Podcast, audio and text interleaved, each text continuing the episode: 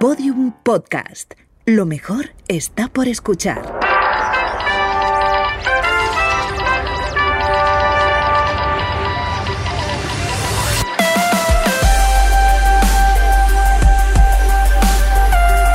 Tentación a Medianoche, un podcast que homenajea la radionovela escrita por Rafael Barón en adaptación de su novela homónima y realizada para la cadena Ser en el año 1973. Episodio 1, parte 1.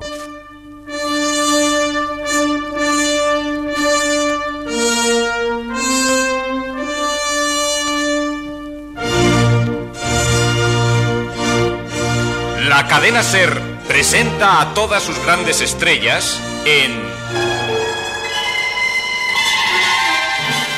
Tentación a medianoche. Novela original de Rafael Barón.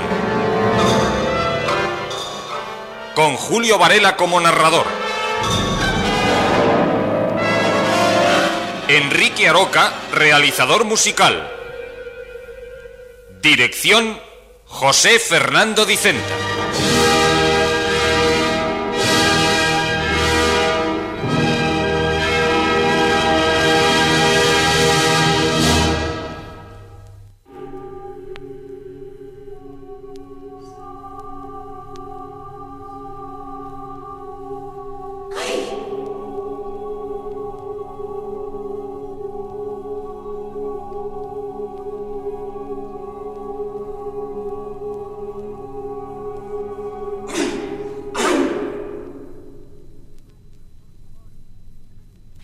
Calma, por favor. No deben ustedes ponerse todavía en guardia. Les aseguro, amigos, que no tienen motivo para ello, aunque esas voces tan inquietantes les hayan hecho imaginar lo contrario. Solo queríamos darles a conocer las escenas nocturnas del famoso músico rumano Anatol Vieru, inspiradas, basadas en poemas de Federico García Lorca. La primera de dichas escenas es precisamente la que nos ha servido de entrada, el grito.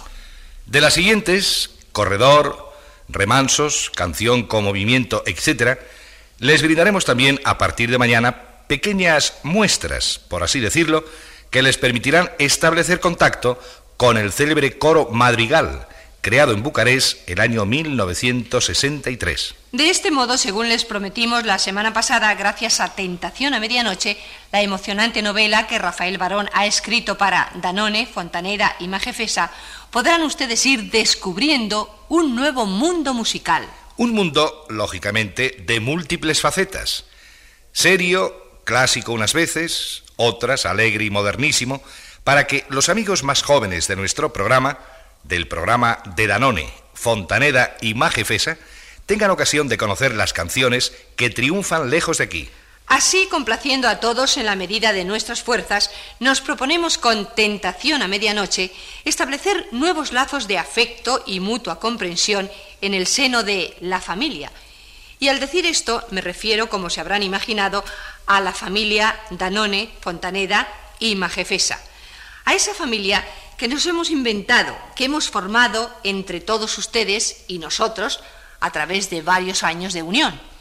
Hoy, con el primer capítulo de Tentación a Medianoche, cuya radiación marca la inauguración oficial de la temporada, empieza para nuestra familia, para la familia Danone, Fontaneda y Majefesa, nuestro año nuevo particular. Les deseamos con este motivo millones de cosas buenas, aprovechando además para prometerles toda una serie de sorpresas sumamente agradables. De momento no podemos decirles más tendrán que conformarse con la promesa de futuras revelaciones.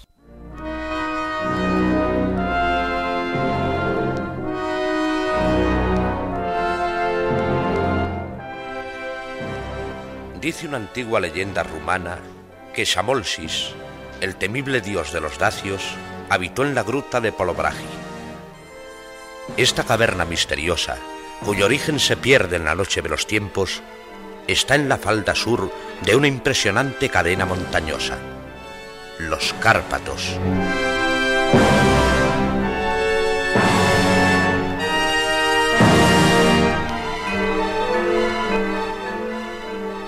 Durante muchos años, Xamolsis vivió tranquilo en aquel lugar, entre bosques impenetrables, prados y florestas, recreando sus ojos con el mágico abanico multicolor que le ofrecía la naturaleza y sus oídos con la inagotable canción de un río cercano y la voz siempre distinta del viento. Cierto día, la paz de que disfrutaba Xamolsis se vio turbada por un ruido lejano, confuso y amenazador, cuyos ecos resonaron en las entrañas de la cueva.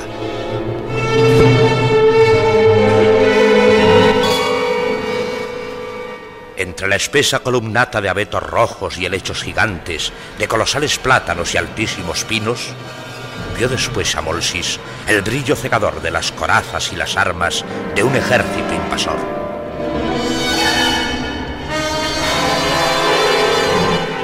los romanos.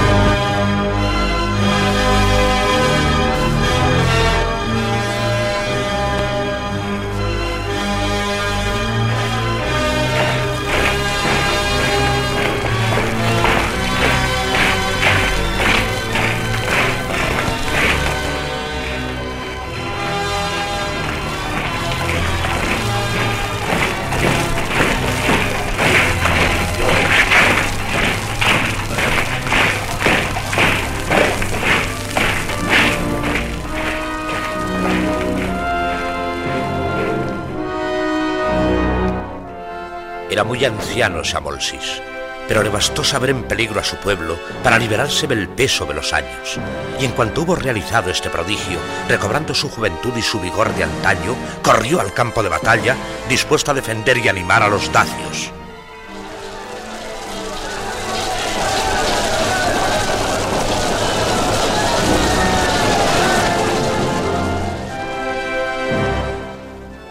esfuerzo de Samolsis resultó inútil. La guerra, muy larga, terminó con la victoria de los ejércitos romanos. Estos, dirigidos por el emperador Trajano, conquistaron Sarmisegetuza, la capital, cuyo rey, Decébalo, viendo perdida toda esperanza, se dio muerte y gran parte de Dacia pasó a ser provincia del imperio.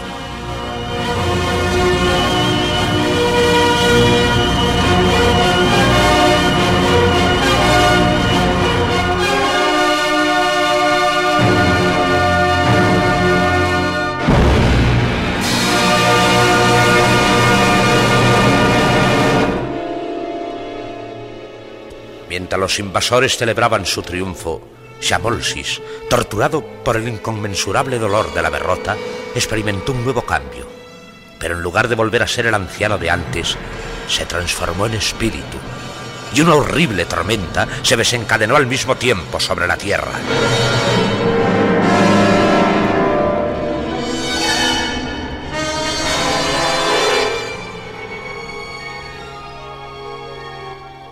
Samolsis, llorando amargamente la hecatombe de su pueblo, buscó refugio en la caverna donde había vivido los años felices para no abandonarla jamás. Y allí continúa, en las misteriosas profundidades de la gruta Polobragi, en los Cárpatos, invisible por ser un espíritu. Aunque le busquemos con lámparas y hachones hasta el último rincón de la caverna, no podremos descubrirle y si le invocamos, permanecerá mudo mientras su nombre resuena y salta en los muros de piedra.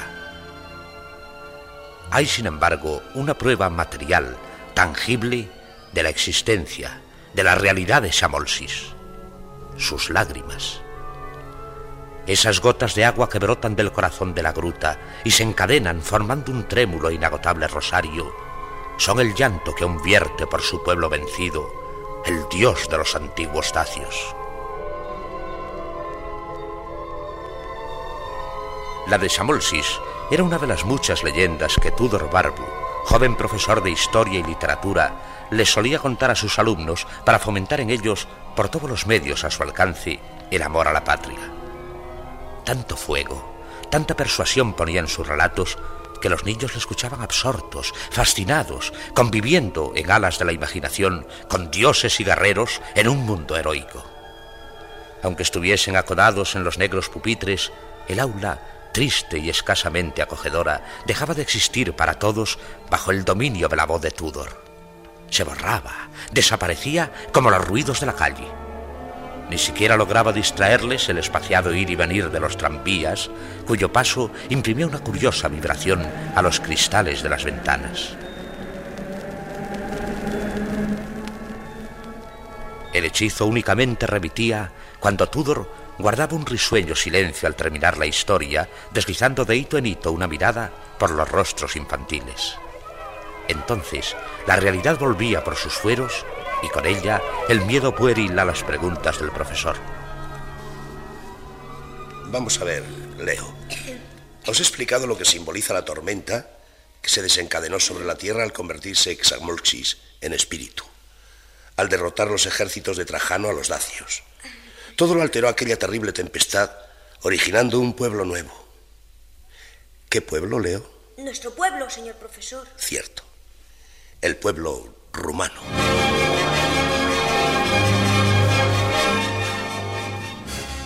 Tudor Barbu no quería que la historia de su patria fuese para sus alumnos una asignatura más. De ahí la paciencia y la ternura que derrochaba al impartir las clases. El nombre de Rumanía comenzó a usarse oficialmente a raíz de la Guerra de Crimea de 1856, cuando una comisión europea quiso unir los dos principados de Valaquia y Moldavia en un solo estado, cuyo nombre recordase su origen latino, idea que se realizó tres años más tarde. El actual territorio rumano, tal como quedó constituido después de la Guerra Europea, es decir, en 1918, presenta la forma bastante aproximada de un círculo y se compone de diez distintas regiones cuyos respectivos nombres acabo de describir en el encerado. Ahora vais a hacerme el favor de leerlos en alta voz, todos juntos. Vamos. Gran Valaquia. Gran Valaquia. Pequeña Valaquia. Pequeña Valaquia. Vamos, seguid. Moldavia. Dobrugia. Besarabia. Pecovina. Elbanato. Mamurés. Transilvania y Crisana. Crisana. Este nombre, el de su región, el de su patria chica, tenía entrañables resonancias para Tudor Barbu y le obligaba a entonar con el pensamiento, con el alma, la antigua canción popular que había coreado infinidad de veces en un pasado todavía próximo, en compañía de sus paisanos jóvenes como él, de sus amigos chicos y chicas, antes de cambiar de residencia, estableciéndose en la capital. El título de aquella canción era un elogio a la hermosura de Crisana, cuyas diversas facetas se determinaban, se detallaban luego en los versos. Crisana. Pronunciar esta palabra constituía para Tudor casi un placer físico. Crisana, en sus labios, se hacía caricia y suspiro.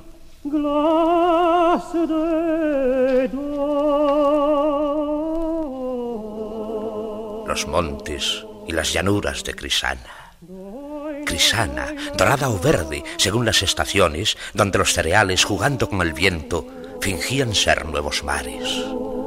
Los viñedos fragantes de Crisana, sus castaños, sus almendros floridos y embriagadores en primavera.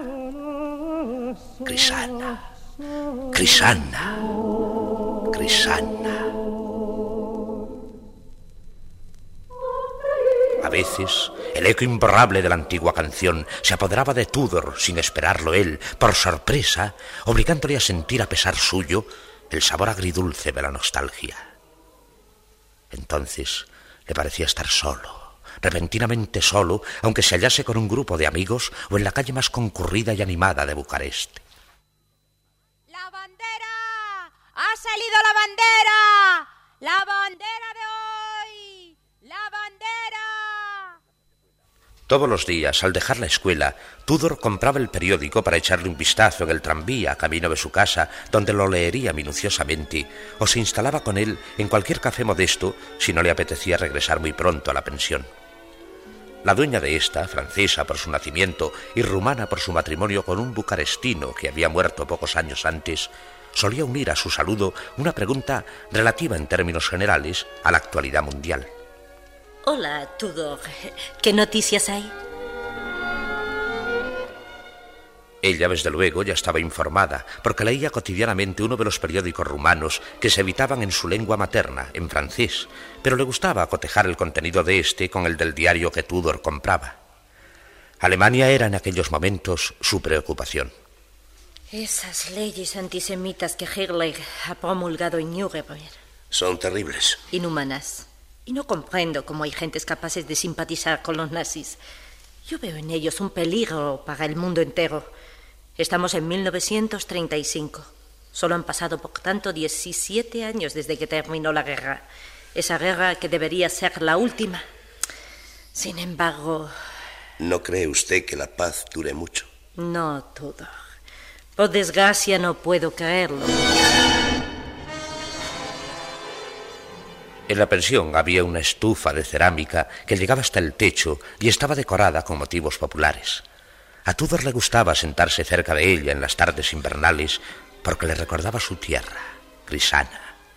La patrona, Elena, que lo sabía, le invitaba frecuentemente a tomar una taza de café puro y bien cargado al amor del fuego. Es curioso, Tudor. Llevo en Rumanía no sé cuántos años. Ya he perdido la cuenta. Cosa que no me ha ocurrido con mi acento. Sin embargo, a pesar del tiempo que llevo aquí, todavía no he podido realizar mi deseo de conocer esa ciudad, a la que todos denominan la Nisa de Transilvania. Oradea. Exacto, Oradea. En cambio, me considero capacitada para escribir un libro grandísimo sobre el pequeño París, como llaman a Bucarest. El pequeño París, la Niza de Transilvania. ¿Por qué hay que recurrir a esas cosas para elogiar a Bucarest y a Oradea? Yo no encuentro en ello nada malo. París y Niza son unas ciudades muy hermosas. Bucarest y Oradea también lo son. Ah, nadie lo pone en duda. Y tienen su propia personalidad. ¿De qué se ríe usted, Elena?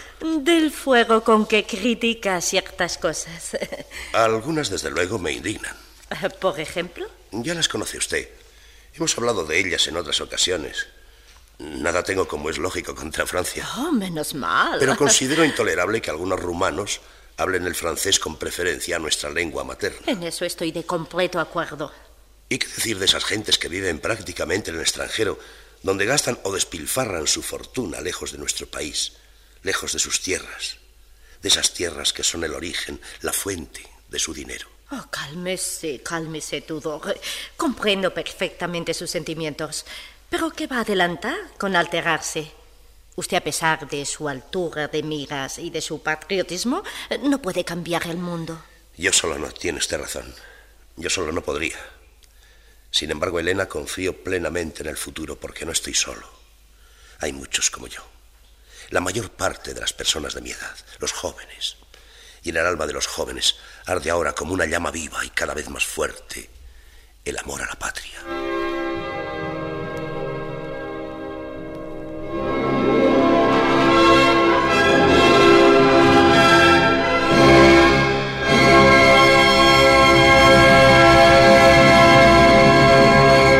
Síguenos en Twitter, arroba podiumpodcast y en facebook.com barra podiumpodcast.